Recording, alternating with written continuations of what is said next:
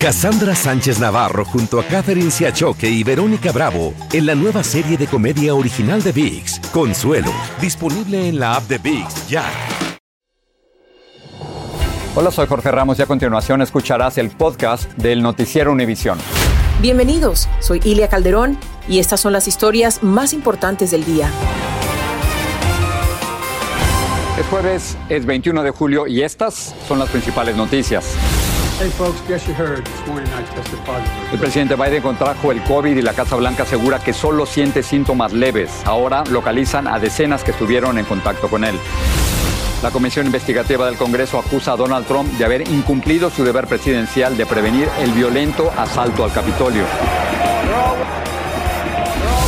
Noticias Univisión obtuvo una exclusiva la sentencia del juicio de amparo contra la extradición de Rafael Caro Quintero que perdió el año pasado. Detalla los crímenes que se le atribuyen en los Estados Unidos.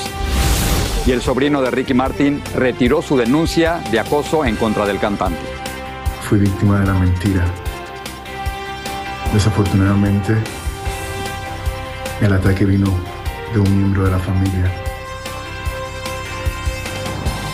que tristemente está lidiando con problemas mentales. Este es Noticiero Univisión con Jorge Ramos e Ilia Calderón.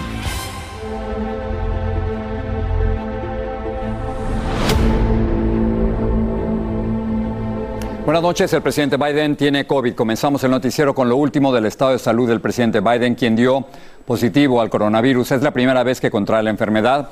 A los 79 años de edad, Biden está en un grupo de alto riesgo por el COVID, que ha matado más de un millón de personas en el país. Sin embargo, la Casa Blanca y el propio presidente aseguran que solo siente síntomas leves, como nos informa Pedro Rojas desde Washington. El presidente Biden dio positivo de COVID-19 y de inmediato la Casa Blanca suspendió sus actividades por cinco días y aisló al mandatario en la residencia presidencial mientras monitorea su recuperación. Su médico reportó que los síntomas son leves, padece un poco de fatiga, secreción nasal y tos seca. El mandatario buscó calmar a la nación publicando un video en redes sociales.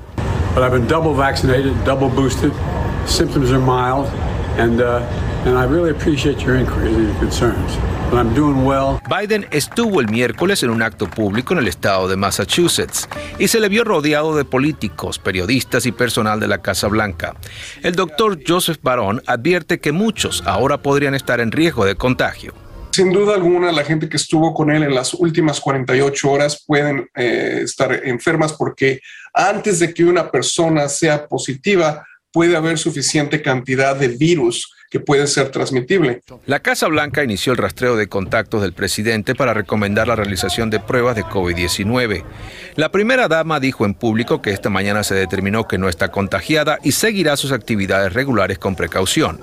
Uh, Yo di negativo esta mañana y voy a continuar mi agenda de acuerdo a las recomendaciones de los Centros para el Control y Prevención de Enfermedades. Voy a usar mi mascarilla en todo momento, dijo. La vocera de la Casa Blanca rehusó comentar sobre el posible origen del contagio. Lo importante es que tiene síntomas leves y está trabajando en la residencia por el pueblo estadounidense. Ese es nuestro enfoque, declaró. Biden por ahora mantendrá su agenda de trabajo con llamadas telefónicas y videoconferencias. La vicepresidente Kamala Harris se hizo una prueba hoy y salió negativa. Pedro está en vivo con nosotros. Pedro, en los últimos días Biden ha estado en contacto con muchas personas. ¿Qué está haciendo la Casa Blanca para rastrearlas a todas? Justamente la Casa Blanca nos ha dicho que ya ha iniciado un contacto directo con congresistas, periodistas, público en general que estuvo en contacto con el presidente durante las últimas 48 horas. Además, se ha dicho que la vicepresidenta Kamala Harris ha sido un contacto cercano al presidente y por eso de seguro también estará siendo sometida a observación cercana en los próximos días. Regreso contigo. Pedro, gracias. Ahora nos acompaña el doctor Juan Rivera para hablarnos de esta primera batalla del presidente Biden con el COVID.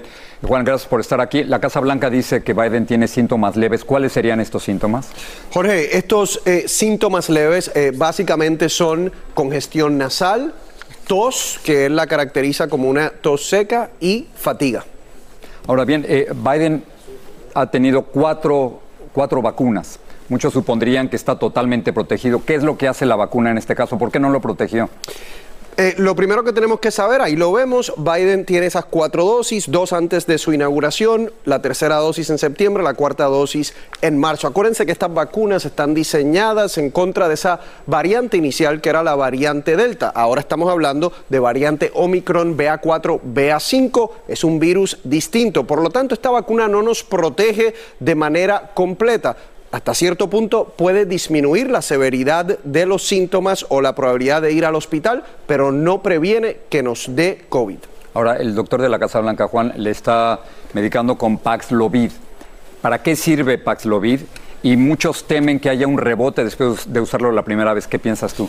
Eh, el Paxlovid es un antiviral. Lo que está haciendo es tratando de prevenir que el virus se siga replicando. En el caso del presidente, por ser una persona de alto riesgo debido a su edad, está indicado el Paxlovid. En personas que no son de alto riesgo, eh, los médicos estamos no recetando eh, este medicamento. Y sí es cierto que estamos viendo en un porcentaje significativo de pacientes que luego de terminar los cinco días del Paxlovid, que la persona se ha mejorado, hay un porcentaje de personas que vuelven a tener síntomas y vuelven a dar positivo. Jorge. Juan, gracias. Gracias por estar aquí en un día tan importante. Gracias. Juan Rivera.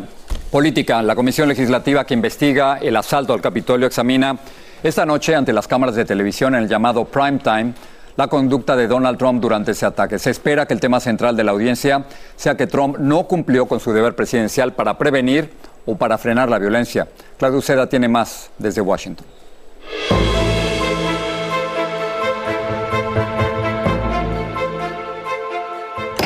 Comité del 6 de enero se prepara para contar lo que no hizo Trump ese día. Miremos lo que ocurrió en los 187 minutos en la Casa Blanca, dijo uno de sus miembros. Se mostrarán tomas de un mensaje que grabó Trump un día después del asalto al Capitolio. En el Trump no quería decir que las elecciones se habían terminado y le costó condenar a los insurgentes. Además, habrá grabaciones de asesores describiendo a un presidente que veía televisión mientras atacaban el Capitolio. Testificarán en persona dos exfuncionarios de la Casa Blanca que renunciaron luego del ataque. La exsecretaria de prensa adjunta Sarah Matthews y Matthew Poninger, miembro del Consejo de Seguridad Nacional. Esta tarde Trump pidió que Nancy Pelosi la alcaldesa de Washington testifiquen porque ignoraron su recomendación de mandar a la Guardia Nacional y dijo que porque no lo escucharon hubo problemas. Este abogado dice que Trump podría enfrentar varios cargos criminales. El primero creo que es fraude en contra de los Estados Unidos, el cual conlleva un cierto periodo de 20 años máximos en cárcel. Pero eso lo debe de decidir el Departamento de Justicia. El fiscal general dejó claro que nadie está por encima de la ley, ni un expresidente. Y la pesquisa se extiende. El inspector general del Departamento de Seguridad Nacional inició una investigación criminal sobre la destrucción de mensajes de textos del servicio secreto que el comité investigativo necesitaba para determinar los pasos de Trump. Y el trabajo de este comité no ha terminado. Se espera más interrogaciones, un reporte, nuevas evidencias y posiblemente otras audiencias. En Washington, Claudio Seda, Univision.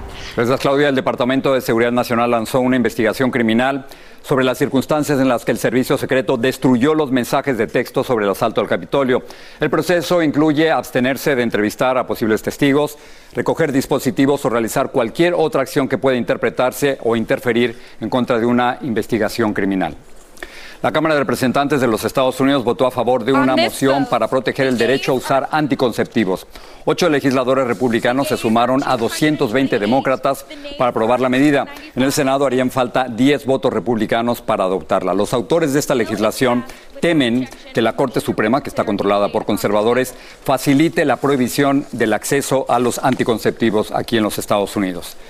En México, casi una semana de que las autoridades detuvieran al narcotraficante Rafael Caro Quintero, Noticias Univisión obtuvo en exclusiva la sentencia del juicio de amparo en contra de la extradición que el capo perdió el año pasado. Así es que por primera vez conocemos los delitos por los cuales es requerido por cortes estadounidenses y qué prueba sería la más importante para lograr la extradición. Atsiri Cárdenas nos amplía.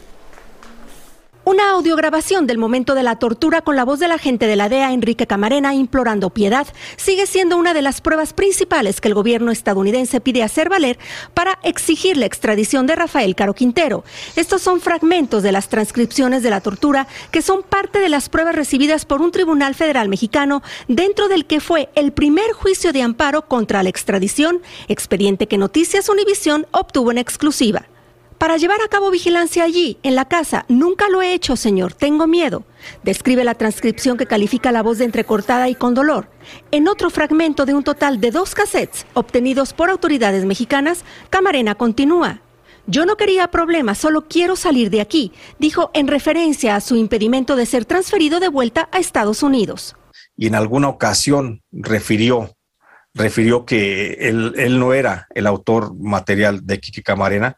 Jesús Lemos es el único periodista que entrevistó dentro de una cárcel a Caro Quintero, como vecinos de celda en el Penal Federal de Jalisco, acusado y luego absuelto por supuestamente fomentar el narcotráfico, logró que le diera su versión de quién estuvo detrás del asesinato. Que él no tuvo nada que ver en el asesinato de Kiki Camarena y que fueron más bien otros actores los que intervinieron en ese sentido. La sentencia de amparo presentada en 2013 y resuelta el año pasado, Caro no resultó beneficiado. Ahí se mencionan los cinco cargos por al menos dos cortes de California. Delincuencia organizada, asociación delictuosa para cometer delitos violentos, asociación delictuosa para secuestrar a un agente federal, secuestro de un agente federal y homicidio grave de un agente federal. Los magistrados explicaron que el año pasado no ampararon a Caro Quintero porque era prófugo de la justicia y sin él no se puede comenzar un juicio de extradición. Con su recaptura, todo cambia. En Jalisco, México, Achiri Cárdenas Camarena, Univisión. Por cierto, el Departamento de Justicia declinó hacer nuevos comentarios sobre este caso y nos remitió a lo que previamente había dicho el fiscal general Mary Garland cuando arrestaron a Caro Quintero. Él dijo, no hay escondite para quien secuestra, tortura y asesina agentes de la ley de los Estados Unidos. Agradecemos profundamente a las autoridades mexicanas por la captura y arresto de Rafael Caro Quintero. Comerciales, a regresar, una corte de Puerto Rico archiva y cierra el caso en contra de Ricky Martin. La DEA dice que el fentanilo incautado en Estados Unidos es suficiente para matar a toda la población del país. Y los ataques de tiburón están dejando vacías las playas de Long Island.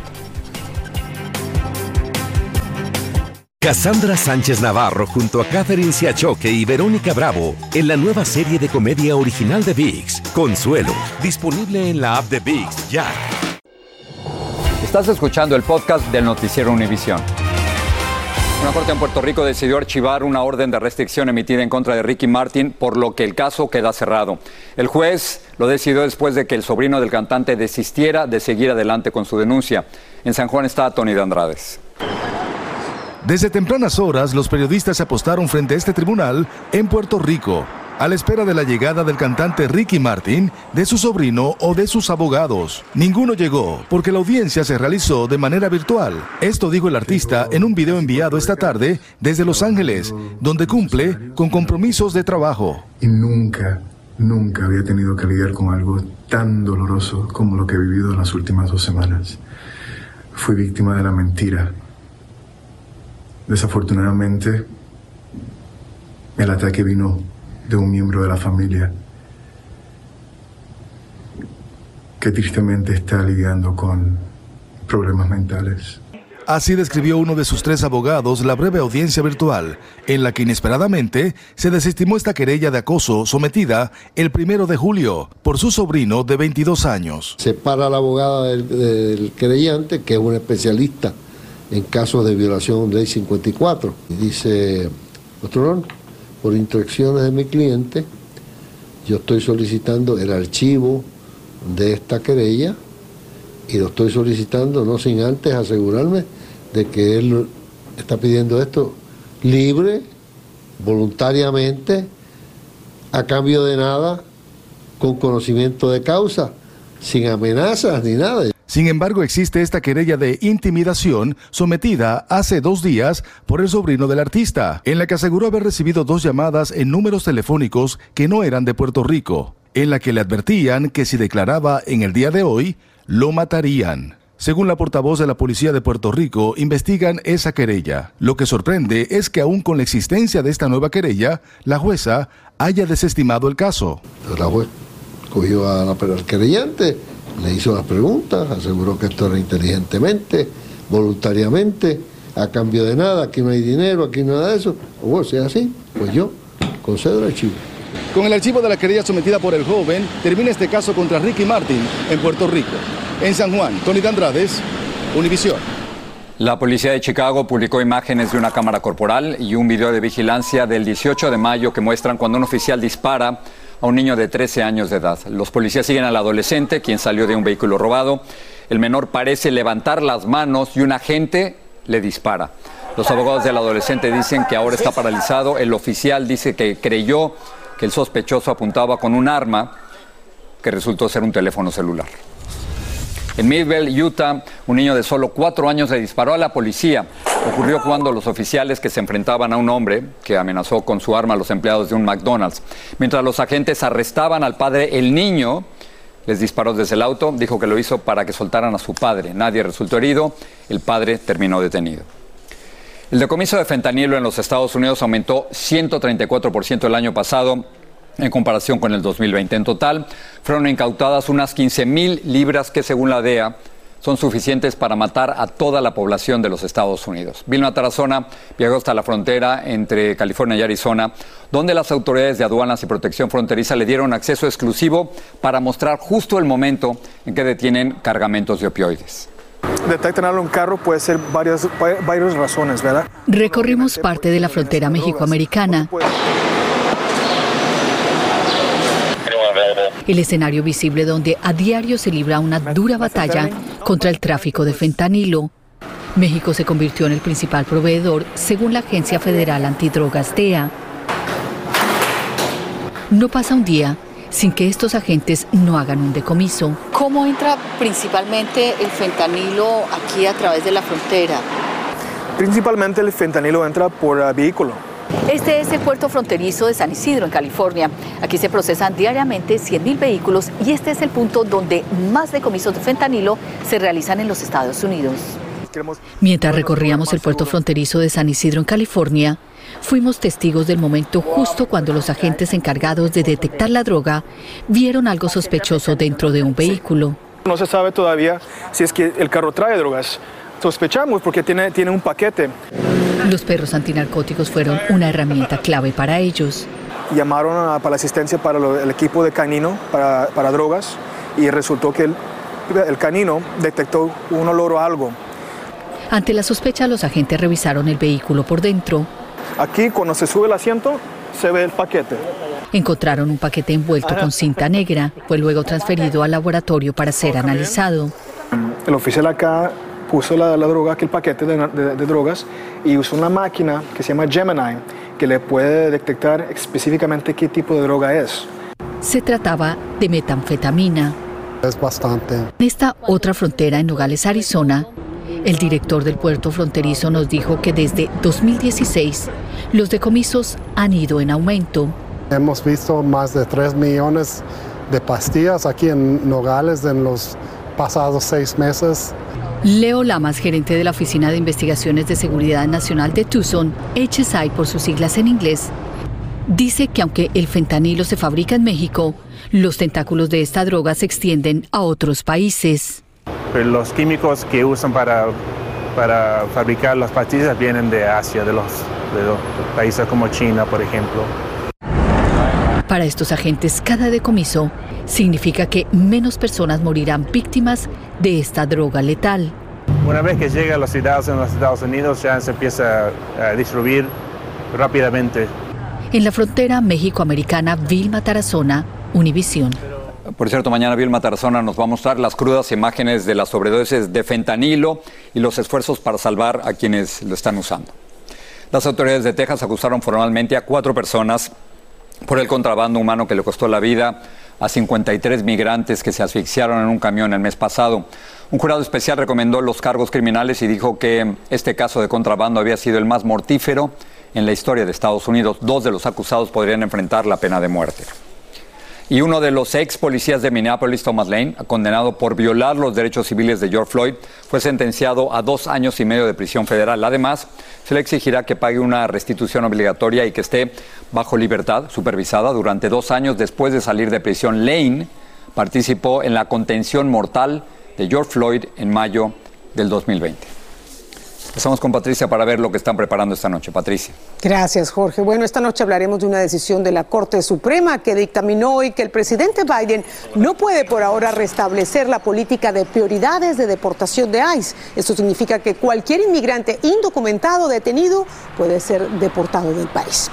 También el estado de California está ampliando el alcance de sus créditos fiscales y si usted tiene bajos ingresos y trabaja, podría calificar para un crédito tributario. Este crédito le daría un reembolso de unos mil dólares. Y también otro escándalo sacuda, sacude al fútbol mexicano. Destapan un nuevo caso de abuso y acoso sexual en la selección sub-20 femenina. La Federación de Fútbol suspendió temporalmente a todo el cuerpo técnico del equipo nacional. Los detalles esta noche en la edición nocturna, así que espero me acompañen, Jorge. Patricia, gracias. La ciudad de Mykolaiv, en el sur de Ucrania, sufrió un nuevo bombardeo de misiles rusos durante la noche que golpeó las infraestructuras críticas y también objetivos civiles. Afortunadamente no hubo víctimas mortales, pero desde que comenzó la invasión rusa a Ucrania, más de 120 civiles han muerto en esa ciudad. Sigue este podcast en las redes sociales de Univision Noticias y déjanos tus comentarios hablar un poquito de tiburones. El, verano no solo ha traído a las costas de Nueva York temperaturas muy altas, como en una buena parte de los Estados Unidos, sino que hay algo más. Hay una invasión de tiburones que preocupa a las autoridades y, por supuesto, a los turistas que se aventuran en esas playas. Incluso un adolescente, desafortunadamente, fue víctima del ataque de un tiburón este mismo miércoles. Así que enviamos a Rockaway, Nueva York, a nuestra corresponsal Blanca Rosa Vilches, y esto es lo que vio. Esta vista permite tener una dimensión más clara del tiburón, uno de varios en la costa de Long Island que preocupa a las autoridades y a los bañistas. Esta otra imagen muestra a otro tiburón a escasos metros de un surfista y una señora con dos niños. Aquí es donde la policía dice que un joven de 16 años fue mordido por un tiburón justo antes de las 6 de la tarde de ayer. Estas personas probablemente están entrando cerca de la fuente de alimento y estos tiburones están acostumbrados a chocar con grandes cosas tratando de conseguir su comida, dice.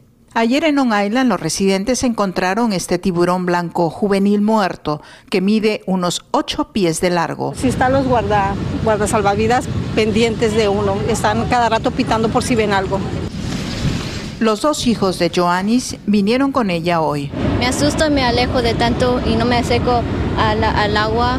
Y también necesito, también necesito cuidar a mi hermanito para que no se, para que no se vaya allá son las altas temperaturas que causan la salida a la orilla de los tiburones o este delfín que grabó esta semana Francisco Hernández.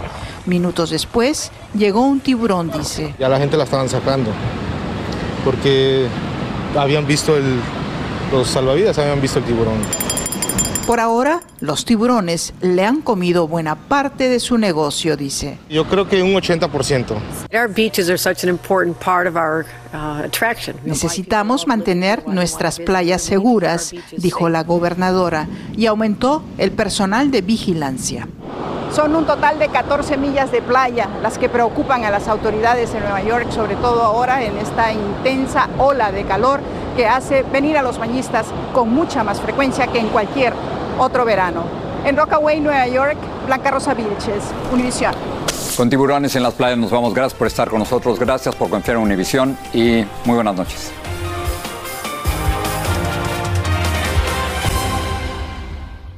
Cassandra Sánchez Navarro junto a Catherine Siachoque y Verónica Bravo en la nueva serie de comedia original de Vix, Consuelo, disponible en la app de Vix ya.